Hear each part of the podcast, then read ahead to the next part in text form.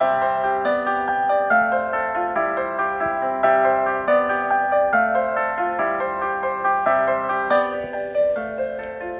んばんは。たけ、セブンに住んで人生が変わったラジオ、お聴きいただきありがとうございます。この配信は、私たけがセブ島で10年暮らして感じたこと、変わったこと、楽しかったこと、悔しかったことなど、いろんなことをヒントに、ちょっとしていれば、あなたの気持ちが少し楽になれるかなっていう話ができたらと配信しています。セブのことだけでなく、日常で感じること、将来の夢や希望など、ちょっと元気になれるビタミン剤を目指してます。今日は記念すべき第29回です。なんかね、コロナのせいで結構忘年会が軒並みキャンセルになったりね、今時短で、大阪は時短で、なんか9時までだからやっぱり夜になるとね、飲食店の方かなり苦労してるみたいです。本当にコロナは憎いですよね。なんかね、アメリカの方も、この間サンクスギビングがあった時も、なんていうかな、七面鳥がいつもだとすごい大きいのがもうや、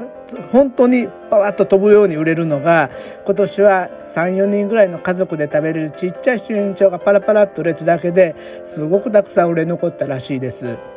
なんかね、うん、植物の破棄にならないようにしてほしいですね。もったいないですもんね。ということで、やっぱり、こうね、年末が近づいてくるとどうしても食べ物のことが気になっちゃう、ちょっとおデブさんな私なんですけど、今日はちょっとね、セブン、前ね、パスモの話をして、フィリピン料理の話を少ししたんですけど、今日はちょっと具体的な品目を挙げて、こんな美味しい料理がありますよっていう紹介ができたらと思います。聞いてください。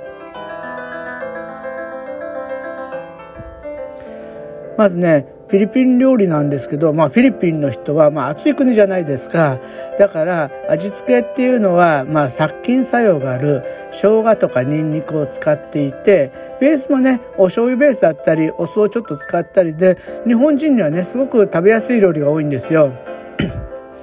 そういう意味じゃね、すごくいいんですけど、実は現地の人は、あ、日本の人、女性がちょっとね、物足りないっていうか、ちょっと大変なところは、実は現地の人って暑い国だから、えー、物がやっぱり腐りやすい。っていうことで、生のもんはあまり食べない習慣がもともとあったんですね。最近都会ではね、だいぶ食べるようになってきたんですけど、だからね、サラダが意外に食べるのが少なかったりします。で、しかもなんかね、お肉の方が栄養あるっていうふうに思っていて、日本だったらね、バランスよく食べなさいよって言われるんですけど、向こうの人は意外に、あの、野菜食べないじゃ、食べなくて、えー、お肉食べてて、野菜も食べないとダメだよって言うと、大丈夫大丈夫、お肉栄養あるから大丈夫よって言って全然気にしないんですよね。いやいや、そういうことじゃないんですけどねって思っちゃうんですけど、なんかところ変わればで面白いですよね。私はセブンに住んで、セブンの中で一番美味しい、美味しいっていうかね、私の大好きな料理なんですけど、お祝いの時には欠かせないレチョンっていうのがやっぱりちょっと好きなんですね。これ嫁も大好物です。多分フィリピン人はみんな好きじゃないかなと思うんです。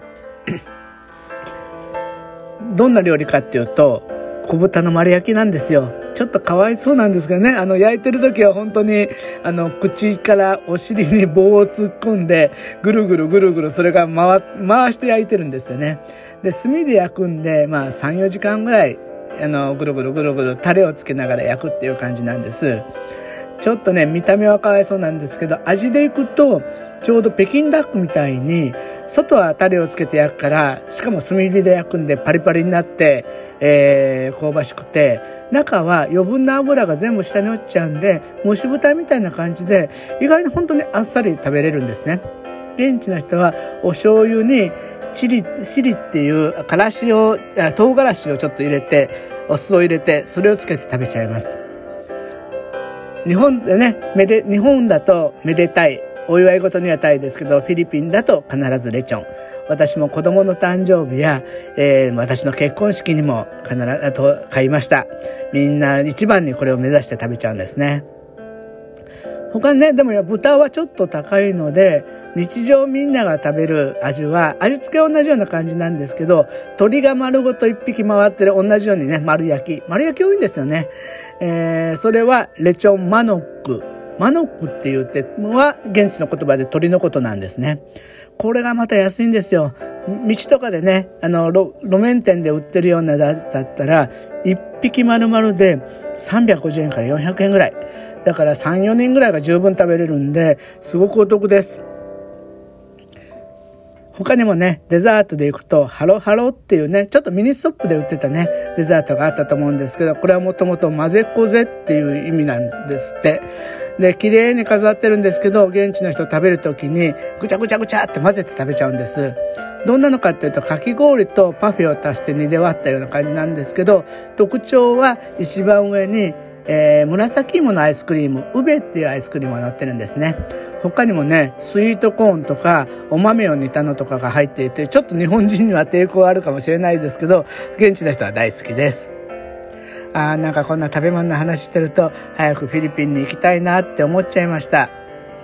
まあ、年末年始はね、えー、今年はちょっとコロナで忘年会は少ないとはいえやっぱりね暴飲暴食になりがちなこともあると思うので皆さんあのどうぞお体には気をつけてください。はい。じゃあまたね、明日も何か面白いような話題を探して、えー、放送しようと思います。明日もぜひ聞いてください。